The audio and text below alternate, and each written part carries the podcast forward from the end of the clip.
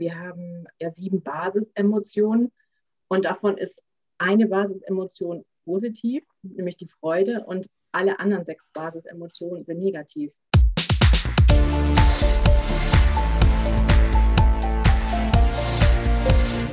Plaudertaschen, der Podcast von Robin und Patrick über das Banking von morgen.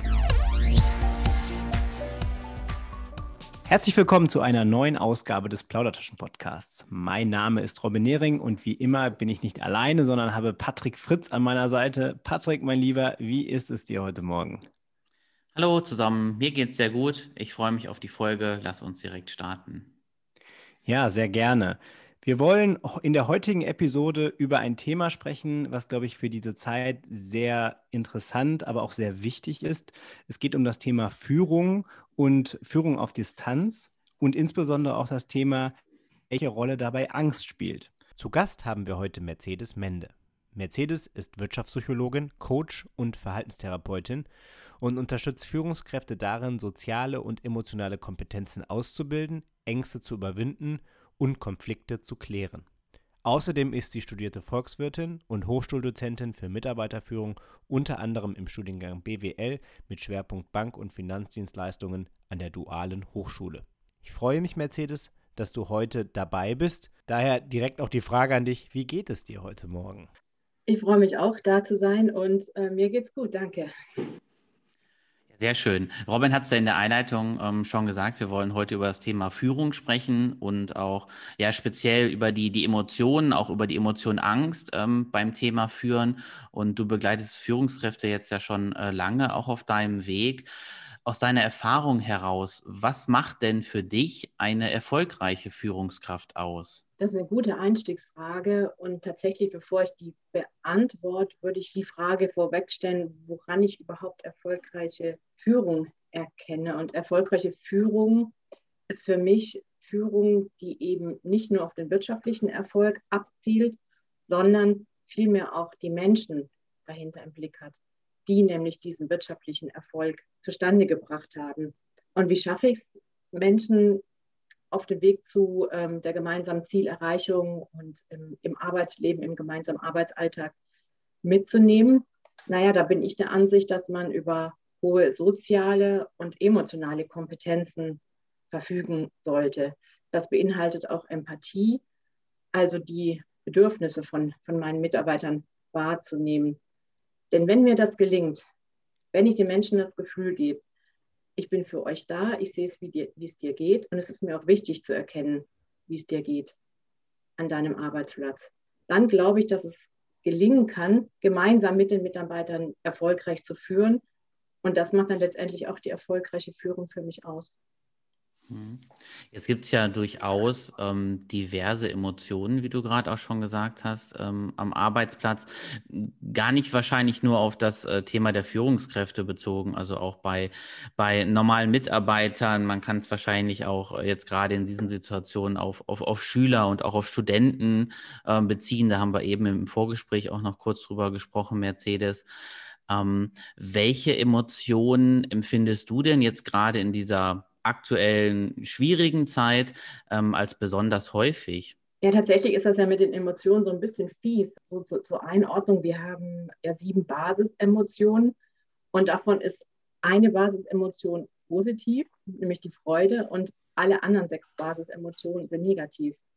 Und das erklärt auch schon so ein bisschen, bevor ich die, ähm, auf die Frage eingehe, dass wir allein durch die, die Aufteilung der Emotionen dazu neigen, viel häufiger negative Gefühle wahrzunehmen, wie Furcht, Angst, Trauer, Scham und so weiter.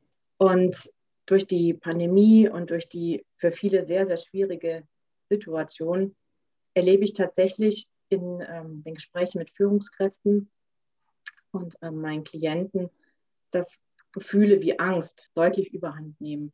Und das ist zum einen die Angst vor der Zukunft, dass also diese eher auf die persönliche Situation bezogen, nicht zu wissen, wie geht es mit mir weiter, wie geht es mit der Ausbildung meiner Kinder weiter, wie geht es mit meinem Arbeitsplatz weiter.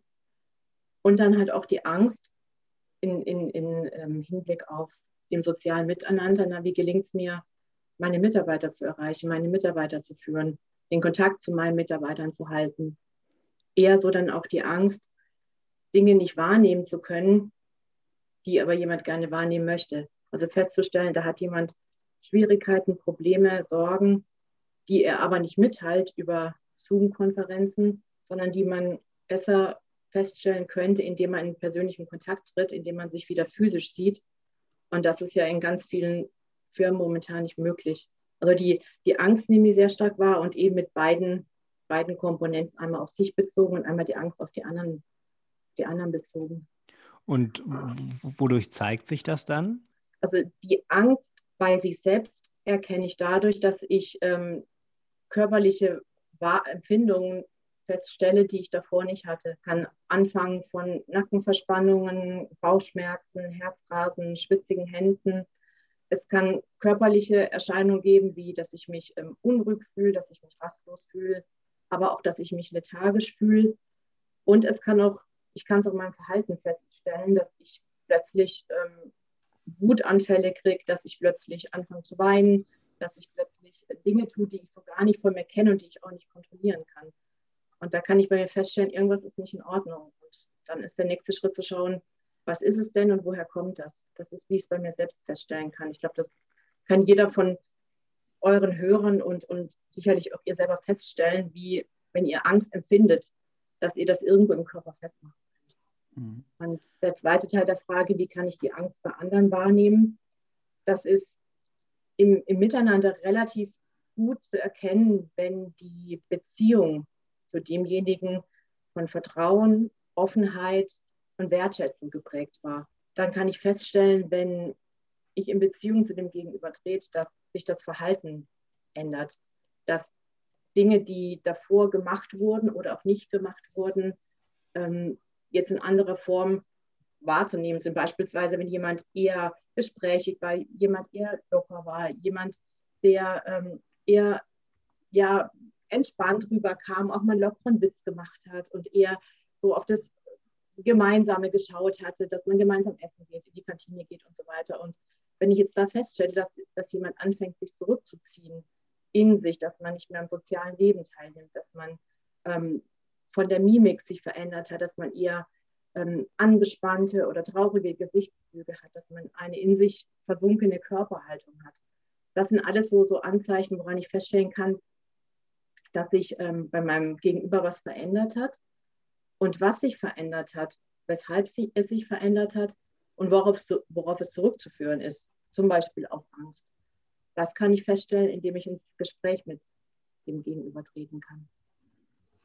Ich fand das total, äh, also gut, was, was du äh, eben auch erzählt hast mit den Basisemotionen. Ähm, das ist mir irgendwie immer noch hängen geblieben, aber ich fand es auch irgendwie mhm. erschreckend. Also ich, ähm, ich habe diese Basisemotionen jetzt gerade zum ersten Mal gehört und fand es mhm. irgendwie erschreckend, dass es nur eine positive gibt. Äh, und, ja. und, und, wirklich sechs negative. Also vielleicht ist die positive ja so stark, dass sie wirklich die negativen ja übertürmt, ähm, damit ja. auch, auch wenn es ja. dann sechs an der Zahl sind würde mich auf jeden Fall freuen, äh, wenn es so wäre.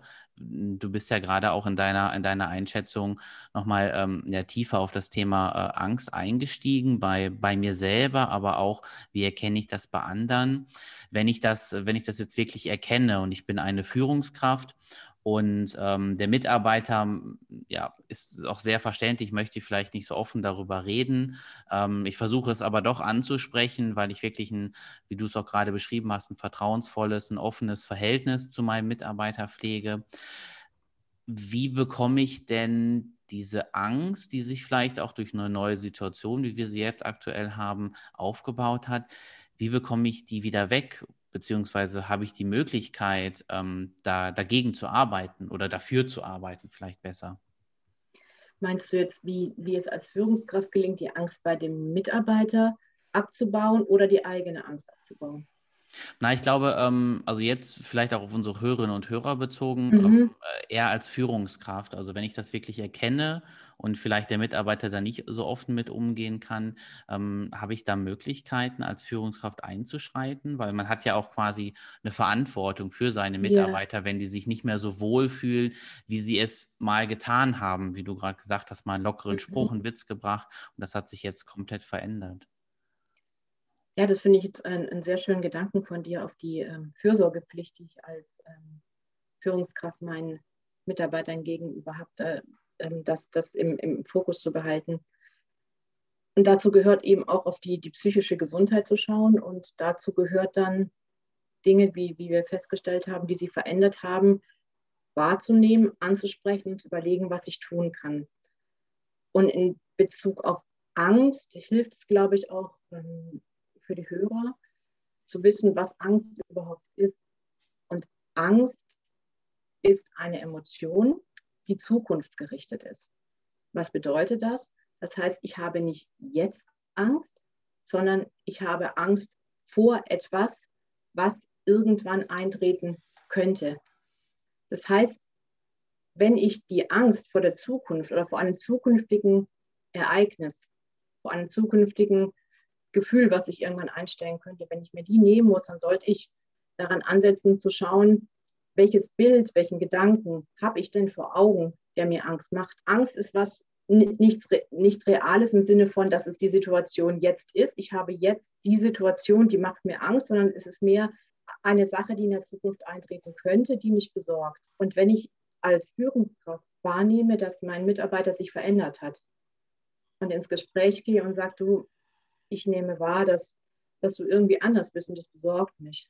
Kann es denn sein, dass, dass es Dinge gibt, die sich, ähm, die dich bedrücken, die du im Kopf hast, die dich emotional ähm, destabilisieren? Gibt es da irgendwas, worüber wir sprechen können, wo ich dir helfen kann?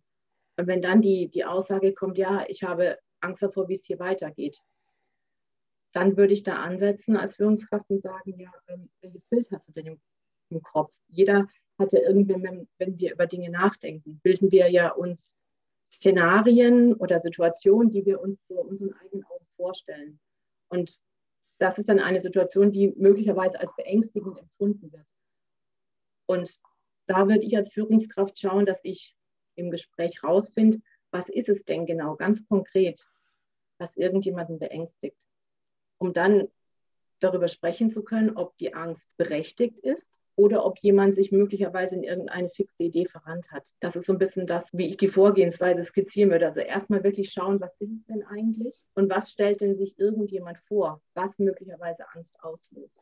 Ich habe an der Stelle nochmal eine Frage, wenn ich jetzt eine, sagen mal, eine angehende Führungskraft bin oder ich möchte, ich möchte Führung demnächst übernehmen und bin, bin, bin vielleicht auch jemand, der jetzt gerade auf dem Weg dahin ist, wie kann ich mich denn bestmöglich äh, darauf, auf diese ganzen Herausforderungen, die du auch genannt hast, die ja auch im zwischenmenschlichen dann, äh, im zwischenmenschlichen Umgang auch wichtig sind, wie kann ich mich denn darauf vorbereiten?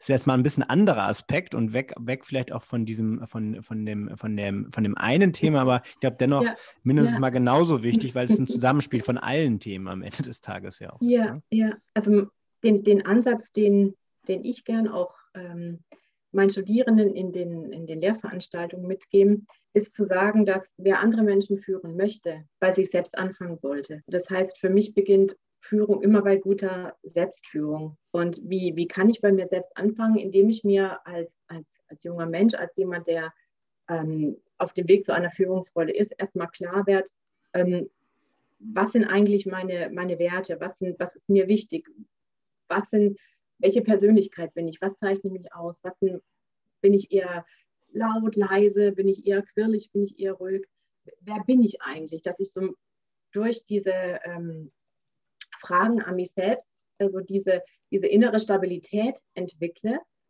und dadurch zu, zu, zu einer guten ähm, inneren Balance gelangt, die ich nachher brauche, um die Beziehung zu anderen aufbauen zu können.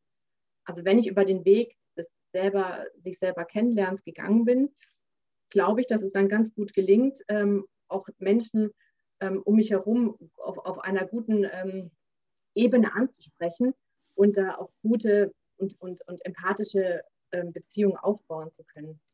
Und wichtig finde ich auch, ähm, gerade für, für junge Führungskräfte, die neu in, in, in ja, durchaus verantwortungsvolle Positionen kommen, dass ähm, sie lernen, mit ihren Emotionen umzugehen und auch ihre Emotionen zu kontrollieren. Und was meine ich damit, dass man, dass man in sich reinhört und schaut, na, wie, wie bin ich, ähm, wie bin ich emotional aufgestellt? Bin ich jemand, der, der schnell wenn, wenn Dinge passieren, die, die mich verunsichern, die mich traurig machen, die mich beschämen, Bin ich jemand, der schnell ähm, das nach außen kundtut, also eher, eher laut wird, eher hektisch wird? Oder bin ich jemand, der sich dann, wenn Dinge ähm, auftreten, die mich ein bisschen emo emotional in so eine Instabilität bringen, ob ich mich eher mich zurückziehe? Und dass ich da erstmal so ein bisschen auf mich schaue und da so ein Gefühl dafür kriege, wie gehe ich mit meinen Emotionen um und wie kontrolliere ich die, wie steuere ich die, wie nehme ich die wahr, dass ich da auch eine Stabilität entwickle und auch eine Kenntnis entwickle, wie, wie ich emotional aufgestellt bin. Und wenn ich als junger Mensch an dem Punkt gelangt bin und sage, okay, ich habe mich richtig gut kennengelernt, ich weiß, wie ich in verschiedenen Situationen reagiere, ich weiß, wie ich in Konfliktsituationen reagiere, ich glaube, dann wird es jedem oder den meisten von uns sehr gut gelingen, andere Menschen zu führen. Weil wir, kennt ihr vielleicht auch, wir nehmen sehr, sehr schnell wahr, wir haben sehr sensible Antennen, wie unser Gegenüber handelt. Ist jemand unsicher? Ist jemand energisch? Ist jemand ähm, dominant? Und wir entscheiden dann, wie angenehm uns das ist. Und ich glaube, wir alle kennen das angenehme Gefühl, wenn wir Menschen gegenüber sitzen oder mit Menschen sprechen, wo wir das Gefühl haben, dass sie so in sich ruhen. Das gibt uns ein Gefühl von Sicherheit. Und das baut auch ähm, vertrauensvolle Beziehungen auf, wenn wir das Gefühl haben, da ist jemand in sich selbst sicher, also strahlt eine Selbstsicherheit, ein Selbstvertrauen aus. Das gibt uns so das Zeichen, dass wir auch den Menschen vertrauen können. Und das ist ja das, was ja jeder von uns möchte, seiner Führungskraft vertrauen. Ja, ich glaube, das, das, das sollte im, im, besten Fall so sein. Ähm, da hat ja wahrscheinlich jeder auch schon seine eigenen Erfahrungen mitgemacht, ähm, ja, positiv wie, äh, wie vielleicht auch negativ. Ähm, aber ich glaube, da, da beruft man sich immer drauf zurück, gerade wenn man ähm, vielleicht auch mal negative Erfahrungen äh, gemacht hat, aber dann jetzt selber auf einmal Führungskraft ist und sich dann hinterfragt, ähm, was fand ich denn vielleicht damals bei meiner mhm. Führungskraft mhm. eher, eher, eher negativ und äh, wie wie, wie kann ich das jetzt selber machen, wo ich in dieser Position bin? Ja, das finde ich auch ein ganz, ganz schöner Gedanke. Das ist auch eine Frage, die ich, die ich auch gerne stelle, wenn, wenn ähm, die eben die Frage, ähm, welcher Führungskraft würdest du denn gerne folgen? Was zeichnet die denn aus? Wie sollte die denn sein? Und dann sich darüber über die, die Beantwortung der Frage klar zu werden, naja, wenn mir das bei anderen angenehm ist, dann könnte es auch sein, dass es anderen an mir angenehm ist. Und äh, da auch dann so an, an möglichen blinden Flecken zu arbeiten, die man möglicherweise noch nicht so ausgeprägt hat, wie man es eigentlich gern ausgeprägt haben wollte. Gerade so Stichwort Vertrauen, was brauche ich denn, um Vertrauen auszustrahlen? Wie nehme ich denn wahr, dass ich, dass ich jemandem vertraue? Was, was, was ist das denn? Ist das möglicherweise, dass jemand offen kommuniziert? Ist das möglicherweise, dass ähm, ich das Gefühl habe, mich einbringen zu können? Ist das das Gefühl, dass ich mich dazugehörig fühle? Ich glaube, jeder von uns hat ähm, ja so ein, so, ein, so ein Gespür im Körper, was er braucht, um beispielsweise bei Vertrauen bleiben zu spüren, dass ich vertrauen kann. Ja, vielen Dank äh, nochmal für die, äh, für die Ausführungen, Mercedes. Wir sind jetzt auch ähm, tatsächlich schon wieder am Ende unserer Folge angekommen. Also ich persönlich konnte total viel für mich mitnehmen. Gerade auch, äh, ich habe mir ein paar Sachen versucht zu notieren, äh, die du auch gerade ausgeführt hast. Äh, das Thema Führung beginnt bei guter Selbstführung. Das fand ich ein, ein, sehr, sehr wichtiges Statement. Und dass man sich selber auch hinterfragt, wo wir gerade auch nochmal drauf eingegangen sind. Ähm, ja, wer bin ich denn? Wie, wie ticke ich wirklich? Und äh, was macht mich auch als Person aus? Weil ich glaube, gerade beim Thema Führung gibt es einfach nicht den einen Weg, ähm, das, das, lernt man auch in der, in der Ausbildung oder im Studium. Es gibt ja verschiedene Führungsmethoden, aber trotzdem muss ich, glaube ich, meinen ganz individuellen Weg auch als Führungskraft finden dabei. Deswegen vielen, vielen Dank, äh, Mercedes, dass du dir die Zeit Sehr genommen gerne. hast und äh, dass wir auch mit dir über das Thema sprechen konnten. Sehr gerne. Sehr gerne möchten wir jetzt äh, zum Schluss an dieser Stelle auch noch auf unsere Website plaudertaschen-podcast.de hinweisen. Hier findet ihr alle Folgen und auch noch weitere Infos über uns und den Podcast. Wenn ihr interessante Themen habt, meldet euch auch gerne bei uns, äh, schreibt uns, ruft uns an, entweder äh, über mail at plaudertaschen-podcast.de oder über die Social Media Kanäle LinkedIn, Twitter, Instagram. Äh, viele haben ja auch schon un unsere Nummern. Meldet euch gerne, wir freuen uns über Feedback und über Hinweise. Ich wünsche euch noch einen schönen Tag und wir hören uns in der nächsten Folge. Macht's gut. Tschüss. Macht's gut. Ciao, ciao.